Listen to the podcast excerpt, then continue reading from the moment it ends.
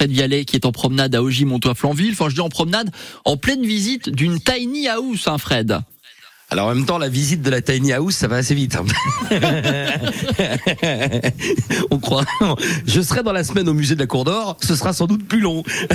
Mais là, pour le moment, c'est assez rapide. Mais c'est superbe. Oui, je me trouve à Montois. Effectivement, c'est Christophe qui, qui a décidé de mettre une tiny house à proximité de son domicile, et c'est Joshua qui, qui a conçu cette tiny house. Euh, alors vous êtes installé où, euh, Joshua? Expliquez-nous. Alors nous on est à Trémery, entre Metz et Thionville, et euh, voilà, on a nos petits ateliers là-bas, on construit tout euh, dans notre atelier avec euh, nos équipes. Alors euh, construire une, euh, une maison comme ça, parce que c'est véritablement une maison dont on parle là. Ah, littéralement, ouais, c'est vraiment une petite maison, euh, traduit littéralement. Donc c'est tout le confort d'une maison traditionnelle à ossature bois, mais en condensé sur euh, 12 à 20 mètres carrés, grosso modo. Comment vous vous êtes lancé dans cette dans cette aventure de vouloir construire des tiny house Est-ce que vous-même vous avez une tiny house? Alors moi j'ai pas de tiny house parce que moi je mesure 2m04, du coup c'est un peu particulier, mais euh, mon associé Vous tenez, vous tenez. et je rentre dans la tiny house sans problème, ouais, tout à fait.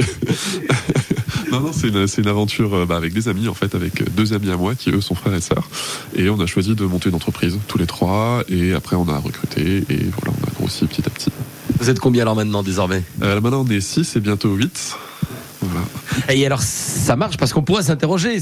On se dit mais ah, est-ce que ça marche? Christophe lui va dans l'inverse puisqu'il en a une, bien sûr. Mais il y a un véritable engouement, il y a un véritable essor. Il y a, quoi? Ça y est, c'est parti. Il y a eu une petite impulsion. C'est ça, c'est exactement ça en fait. Au départ, c'était quelque chose d'assez marginal, c'était un produit original qui venait des États-Unis, les gens ne connaissaient pas trop, c'était pas encore très cadré d'un point de vue réglementaire.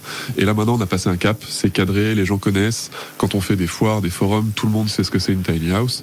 Et du coup, on commence à avoir bah, des gens qui passent le cap, qui sont plus forcément des personnes, on va dire, qui euh, essayent un mode de vie ou quoi. C'est des gens qui, euh, bah, voilà, qui ont envie de quelque chose de, de carré, de structuré, et la tiny house répond bien à leur, à leur demande.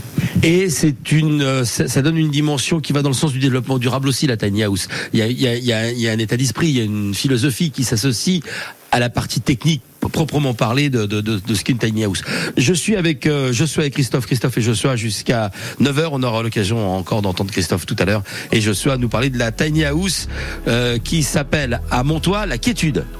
Avec des matériaux écolos et puis un espace entièrement aménagé. On dit que c'est petit, mais euh, il y a quand même de quoi faire. Tiny House ce matin avec vous, Fred. On vous retrouve dans un instant, juste après le journal de 8 heures.